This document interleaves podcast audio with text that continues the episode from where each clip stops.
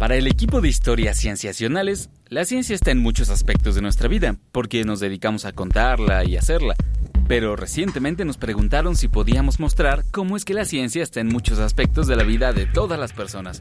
Y nosotros dijimos, sí, sí podemos. Y nos dijeron, perfecto, pues háganlo. Y nosotros dijimos, va, va, pues lo hacemos. Y nos dijeron, pues ya háganlo. Y ya ahorita, sí, ahorita. Entonces, este episodio es la respuesta el Instituto Mexicano de la Radio presenta Historias Cienciacionales. Ciencia para tus oídos.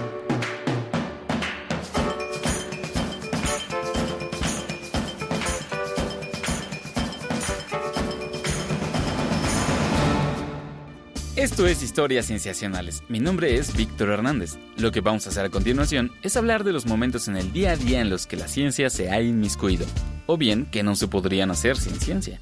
Y con ciencia aquí nos referimos a los métodos modernos de extraer conocimiento confiable del mundo.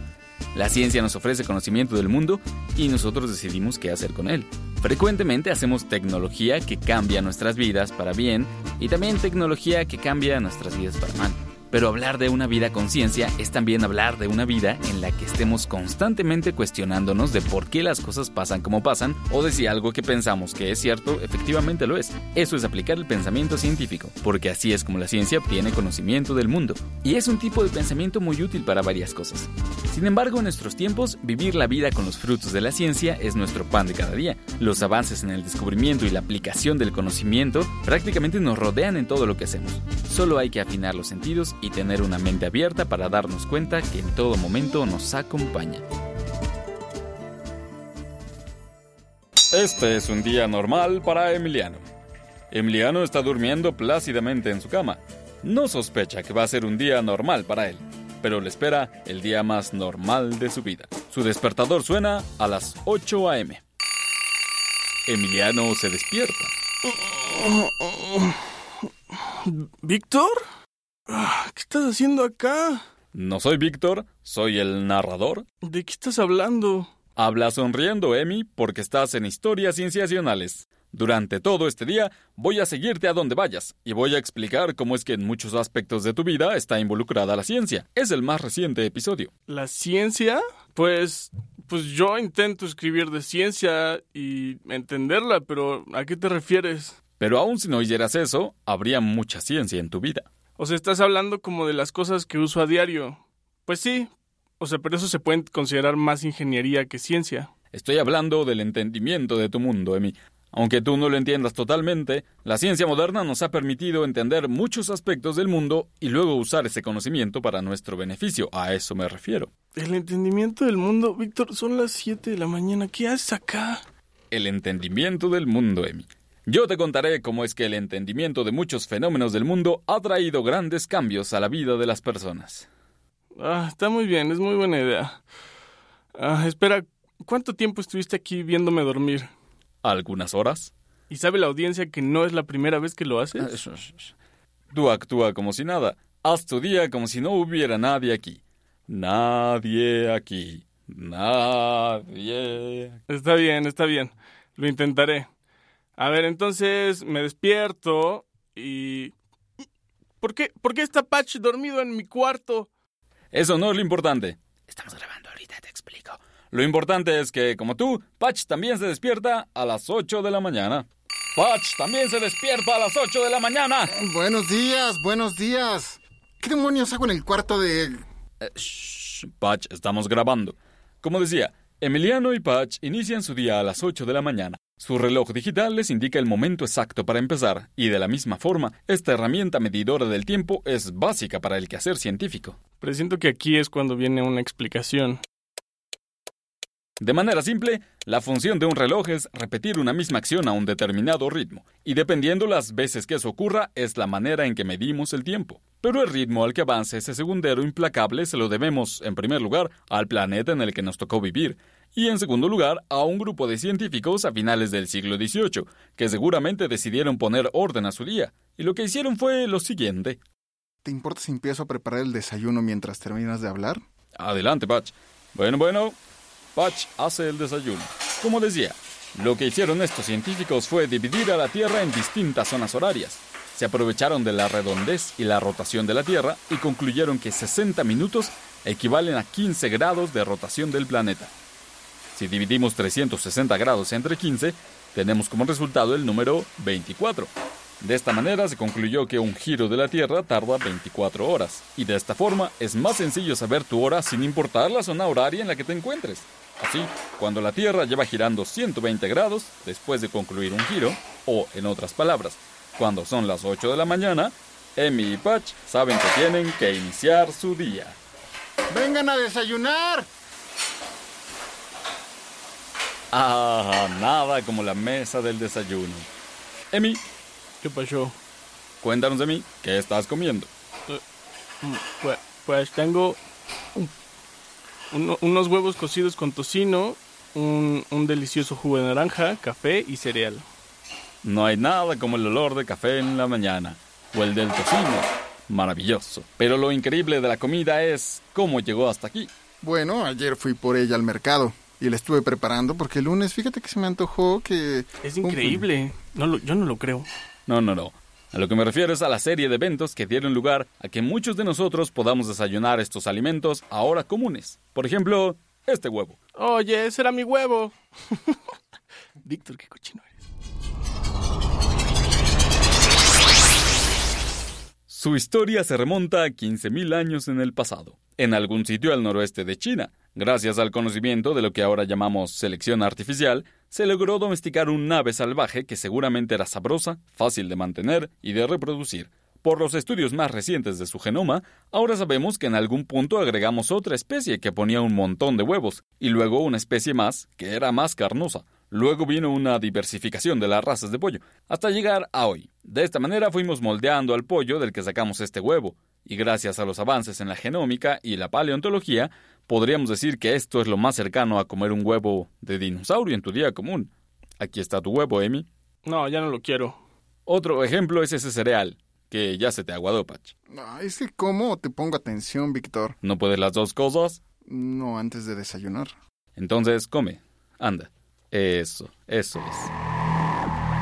Las investigaciones sobre los cereales apuntan a que comenzamos a cultivarlos hace 12.000 años en el pasado, en la parte norte de lo que ahora es Turquía. Podemos saberlo porque se han encontrado pedazos de estas semillas quemados en algún sitio. Solo basta con observar la cantidad de carbón radioactivo que contiene y podemos estimar el tiempo que tiene de existir ese pedazo. Pero aunque este cereal lleve mucho tiempo con nosotros, los cambios que hemos hecho con él son vastos. Desde la revolución verde que aumentó la producción en todo el mundo a mediados del siglo pasado, hasta su modificación genética para aumentar su producción en los últimos años, estos cambios se deben a que entendemos bien su genética, genómica, y a que hemos podido aplicar ese conocimiento. Así, una gran parte de los cereales de caja para desayunar provienen de un proceso industrial fomentado por los avances en la ingeniería genética. Hemos entendido los cereales, y gracias a ello, han podido llegar hasta tu mesa.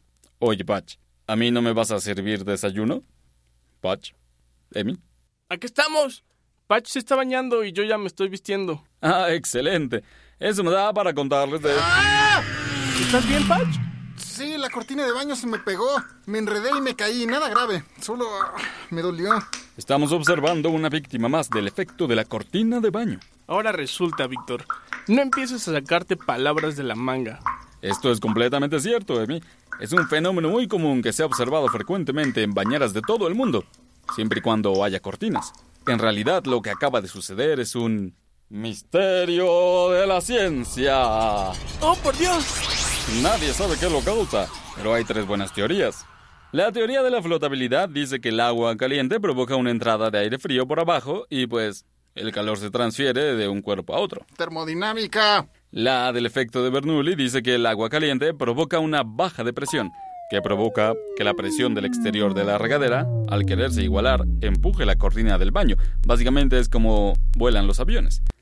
Finalmente, la teoría del vórtex horizontal salió de un modelo computacional e indicó que el chorro de agua crea un vórtex con una baja de presión en su centro que succiona la cortina.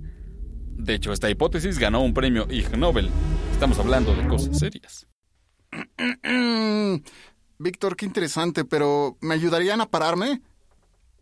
Gracias. Oigan, ¿creen que puedan salir un poco para que me pueda cambiar? El partido empieza en 15 minutos y tenemos poco tiempo para llegar. Pero si hay confianza, Butch. Sí, Patch. Ya nos bañamos juntos. No en radio. Mm, dejaremos todo a la imaginación. Nos vemos afuera.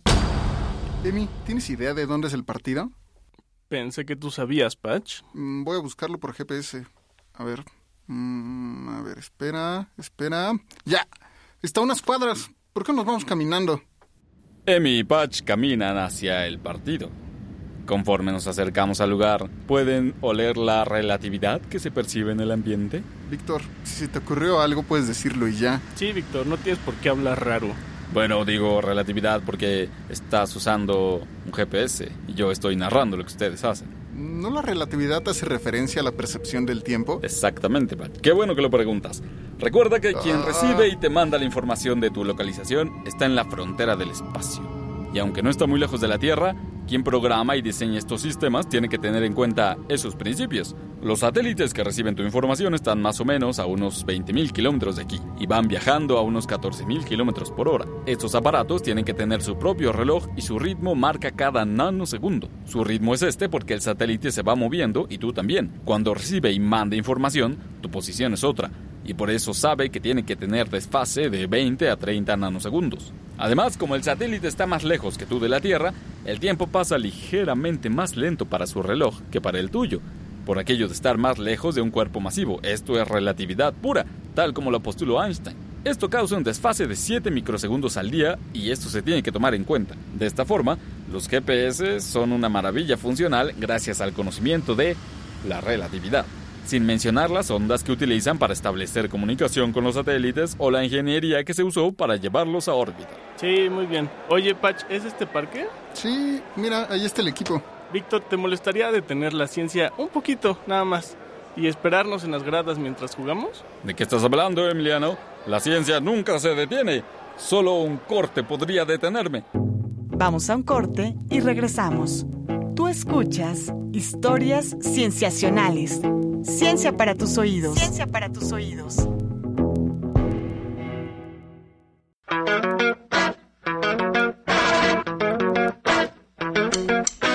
Estamos de regreso en Historias Cienciacionales. Ciencia para tus oídos. Ciencia para tus oídos. Estamos de vuelta en Historias Sensacionales, hablando de la ciencia del día a día. Es un día normal para Emiliano y Butch. Están jugando fútbol, allá, en el parque, sin sospechar toda la ciencia involucrada. Pensemos en el Mundial de Fútbol y en la discusión de cada cuatro años, que si el balón es bueno o es malo, que si el balón tiene la culpa de los penales fallados o no. Esto básicamente es una discusión acerca de la aerodinámica. El balón de Sudáfrica tuvo un montón de críticas y para Brasil 2014 salió un balón supuestamente hiper mejorado. En fin, la empresa de los balones indicó que los paneles que los componen tienen un poliuretano térmico especial y que la geometría del balón le permitía ser más estable en el aire. En resumen, los fabricantes de estos balones tienen que seguir reglas básicas de aerodinámica y tienen que fijarse muy bien en los materiales para que el balón no se deforme. De modo profesional, un juego que puede ser jugado en casi cualquier parte del mundo requiere del conocimiento de la física para mantener un juego más cómodo y óptimo para los participantes. Víctor, ¿sigues aquí? Aquí he estado siempre, Pat. Mm, bueno, los invito a mi casa, pero ¿por qué no vamos a comer primero? Por favor, me muero de hambre. Ah, yo traje tortas, las compré de camino. Tomen, hay de milanesa y bistec. Queso de puerco para ti, Víctor. ¿Qué? Está bien. Lo que Emi y Patch ignoran Víctor, basta, ya. Ya, Víctor. es importante para el programa de radio, amigos. Pero a ver, a ver. Lo que Emi y Patch ignoran es que todos los ingredientes de estas tortas llegaron a nuestro paladar gracias a la ciencia. Desde que nos dimos cuenta de que no podíamos producir alimentos a gran escala sin un riesgo enorme de que fueran contaminados por microorganismos, cosa que nos llevó a algunas infecciones e intoxicaciones darnos cuenta, hemos usado principios de la termodinámica y otras ramas de la física para preservar de manera más segura y durante más tiempo lo que nos llevamos a la boca. La refrigeración es un ejemplo de ello en donde se extrae calor de algún objeto, como el bistec, que le cuelga a Patch ahora mismo de su torta. Eso, muy bien, Patch. Y se lleva a otro lado gracias a la acción de fluidos llamados refrigerantes. Oye, Víctor, bueno, pero eso es, por ejemplo, con nuestras tortas, pero ¿y qué pasa con esta leche que me estoy tomando? ¿Comes torta con leche, Emi? lo que Emi ignora, No lo que Emi ignora es que su leche también ha pasado por un proceso llamado pasteurización. ¿Y esa cómo funciona? Bueno, la pasteurización es básicamente llevar la leche a una temperatura un poco menor que la temperatura de ebullición, o sea, antes de que hierva. Con eso logramos que los microorganismos presentes en la leche mueran. O la mayoría, ¿no? La mayoría. Es un proceso que se llama pasteurización porque fue precisamente gracias a Pasteur que supimos que hay microorganismos pululando en el aire, en las superficies de, de los lugares donde estamos, en la leche o en tu ojo, Patch. ¡Ah! ¡Mi ojo! Era solo por señalarlo. Todo eso es muy interesante, Víctor, pero ya llegamos a casa de Patch. Sí, ya puedes relajarte. ¿Qué les parece si jugamos un rato antes de cara a la fiesta de Sofía? Acabo de comprar un videojuego buenísimo de zombies y quiero estrenarlo. Uf, pido permiso. ¡Me van a matar, Patch! ¡Ven a defenderme! Estoy rodeado, no puedo hacer nada por ti. ¡No! Dispárale, dispárale. Ah, está imposible. Oye, Vic, ¿no vas a contarnos cómo funcionan los videojuegos o algo así mientras reiniciamos la partida? Sí, estás muy callado. Yo pensé que estarías hablando sobre cómo nuestros ojos perciben los colores, el movimiento, cómo el cerebro coordina lo que vemos en pantalla con nuestras manos y... Pensé que ya los había cansado, amigos. Ay, hombre, no, tú date. Bueno, qué bueno que preguntan. En realidad de lo que quiero hablar es de las computadoras. Ya pasaron los días de aquellas que ocupaban cuartos enteros y tardaban días en procesar información. Ahora las computadoras están en casi todo lo que usamos, desde smartphones, electrodomésticos o consolas de videojuegos. Pero rara vez nos damos cuenta de toda la física que está ocurriendo dentro de ellas. ¿Qué entendimiento necesitamos del mundo para poder hacer computadoras? Desde cómo metemos información a una computadora hasta cómo ésta la almacena y utiliza para que podamos disfrutar un buen juego de disparos. O incluso cosas más básicas como controlar cuando la energía eléctrica se convierte en calor. ¿Por eso mi laptop no se incendia? Entre otras cosas, Emi, es gracias al entendimiento de la física ahí, dentro de tu computadora. ¡Pum! Ahora, hablemos de algo más interesante. No, ya se nos hizo tarde, tenemos que ir a la fiesta de Sofía. Sí, vámonos, Víctor. Pero hay que llevar unas cervezas o algo, ¿no? Ah, ajá. Qué bueno que lo mencionan, porque se puede hablar también largo y tendido sobre la ciencia involucrada en la cerveza. Bueno, pues aprovechando que Sofía vive medio lejos, ¿verdad? Pero tienen suerte. Puedo ponerles este episodio anterior de Historias Cienciacionales en el que ya hablamos de la ciencia de la cerveza. O nomás un fragmentito. Un pedacito.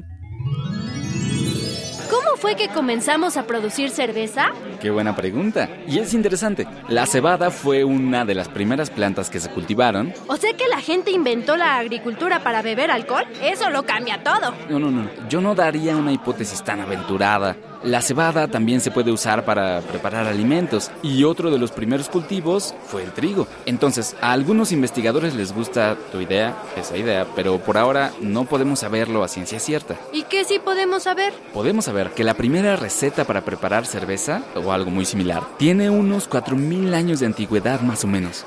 Proviene de los sumerios en la antigua Mesopotamia. Podemos saber que la primera receta para preparar cerveza o algo muy similar tiene unos 4.000 años de antigüedad más o menos. Proviene de los sumerios en la antigua Mesopotamia. Era la receta para una bebida fermentada especial usada en sacrificios en honor a la diosa Ninkasi, la madre de la creación y la fertilidad. ¿Sacrificios? Y yo que pensaba que la cerveza era una bebida nomás para cotorrear. Ninkasi se convirtió en la diosa de la cerveza. Su trabajo en el mundo de arriba era elaborar la cerveza de los dioses, y por esa razón los maestros cerveceros de la antigua Mesopotamia tenían privilegios divinos. ¡Ay, qué tiempos aquellos! Ninkasi aquí en nuestro mundo era la diosa de la cosecha de la cebada, la elaboración de la cerveza, la borrachera, la seducción, el arte pasional, el amor carnal y el arte de la guerra. Excepto por la guerra, suena mi tipo de diosa. ¿Dónde, dónde me bautizo en su fe? Los sumerios también inventaron el primer sistema de escritura conocido. ¿Y ya escribían la palabra cerveza? Sí, en muchas de las tablas que se han conservado la palabra cerveza está mencionada como parte de sus intercambios comerciales. Seguro se hicieron ricos. Y gracias a esos registros también sabemos que usaban la mitad de sus cultivos para saciar su sed. Su sed de fiesta. Sí, por decirlo de algún modo. Todo esto está narrado en el libro La historia de la cerveza y su elaboración del 2003, escrito por Ian Horney.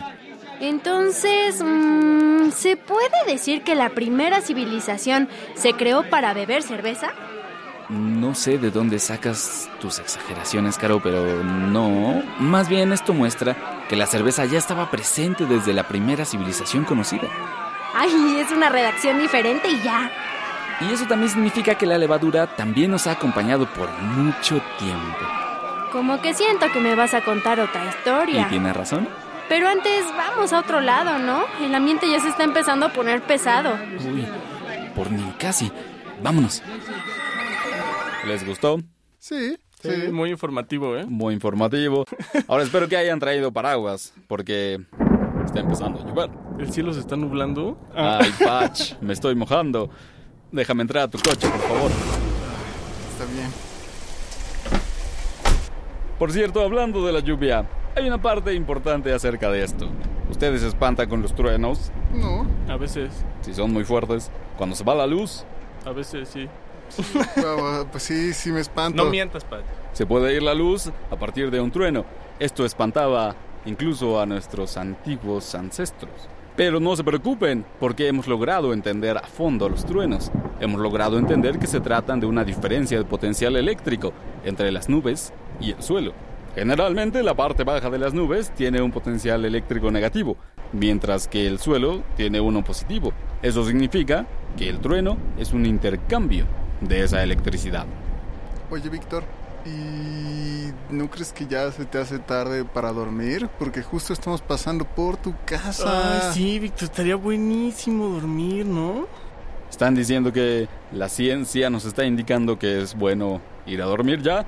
Bueno, No, bueno, pues o sea, quizá, no, pues es que, o Si sea, mañana estamos te pasando levantas por temprano, aquí. ¿no? Y Claro, es importante, fíjense, qué bueno que le preguntan, porque la ciencia nos ha enseñado mucho sobre cuántas horas tenemos que dormir, dependiendo de nuestra edad, dependiendo de nuestras actividades. Incluso los últimos estudios nos dicen que es importante no tener luces artificiales mientras dormimos, porque se pueden alterar los patrones de sueño. Incluso ahí, Emi, Patch, en sus sueños, la ciencia está presente.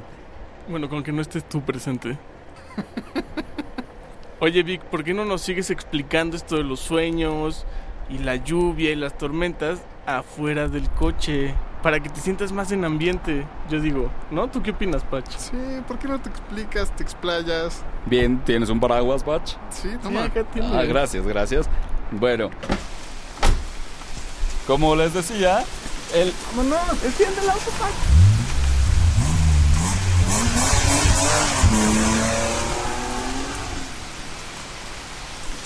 Hay cosas que nunca lograré entender, que la ciencia no explica.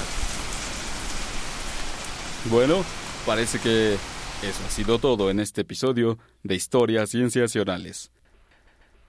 Me hubiera gustado mucho haberlo grabado.